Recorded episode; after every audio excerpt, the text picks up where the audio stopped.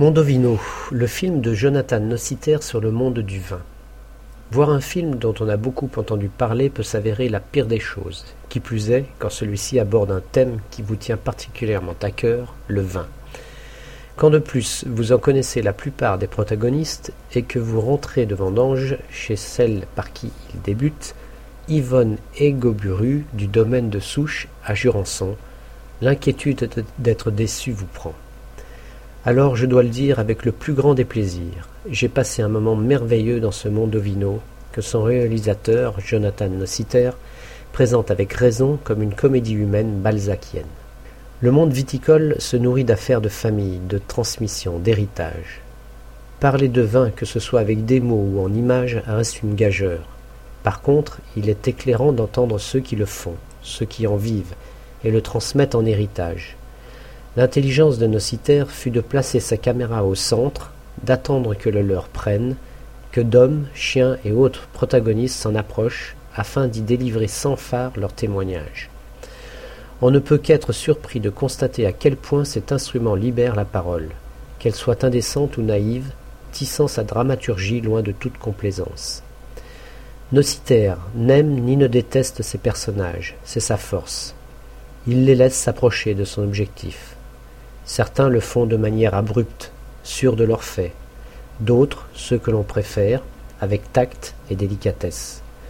Tout ce petit monde-là vient nous parler de leur histoire, leur parcours, laissant transparaître en filigrane l'idée que l'on pourrait se faire de leur vin. Le monde viticole se nourrit d'affaires de famille, de transmission, d'héritage. C'est la lutte de caste où les gros mangent les petits, où les égaux enflent et se dilatent. Un couple sympathique mais destructeur. Le mérite de ce film, c'est de nous en montrer les rouages, sans nous obliger pour autant à l'adoption d'une thèse, d'un parti pris. À peine insiste-t-il de façon récurrente sur les compromissions passées par certains avec les régimes fascistes du siècle dernier, ce qui fait dire à l'un d'entre eux que grâce à Mussolini, les trains arrivaient à l'heure. Dans le vin, comme partout, il y a des millésimes que l'on préfère occulter. Non, le thème central du film, qui convoque cette impressionnante brochette d'individus, c'est celui de la standardisation du goût, sous l'action d'un couple sympathique mais destructeur, Michel Roland et Robert Parker. Oh, il ne s'agit pas d'un couple de serial killers, mais de la rencontre au début des années 80 d'un jeune œnologue bordelais, propriétaire à Pomerol du château Le Bon Pasteur, avec son alter ego, un avocat américain rêvant de devenir le Ralph Nader de la critique vineuse, rédacteur de la revue Wine Advocate. En ces temps-là, les vins maigres proliféraient, aux grandes dames de nos compères qui se mirent, l'un à élaborer des cuvées de merlot bien mûres, l'autre de décréter qu'ils les adoraient. C'était leur droit, bien sûr, mais le hic, c'est qu'ils furent suivis par toute la profession, toujours avides de messages simples et minimalistes. Aux innombrables clients, le même conseil, la même recette. Le film nous montre un Michel Roland dans sa voiture, transformé en bureau, adressant à ses innombrables clients le même conseil, la même recette, de micro-oxygéner les vins, c'est-à-dire, grosso modo, de les rendre plus gras, plus ronds, plus souples, afin qu'ils puissent se consommer dès leur prime jeunesse.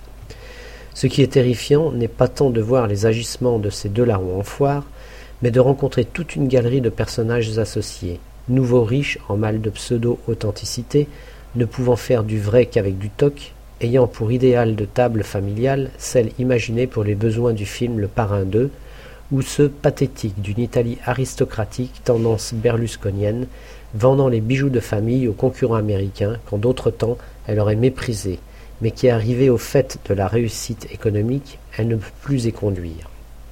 Le vin, il respire dans les yeux et les histoires de ces humbles, ces généreux. Alors, heureux ces puissants Peut-être, mais c'est pas sûr. C'est là aussi une des grandes qualités du film, savoir surprendre ces moments où le doute et la fêlure viennent battre en brèche ces certitudes dorées. Ce regard triste de Robert Mondavi, écoutant son fils délirer sur de futures plantations sur la Lune, voire sur Mars, le désarroi de ces femmes, épouses ou filles de potentats étriqués, lorsqu'on évoque devant elles les turpitudes oubliées de leur famille pendant les heures noires du nazisme.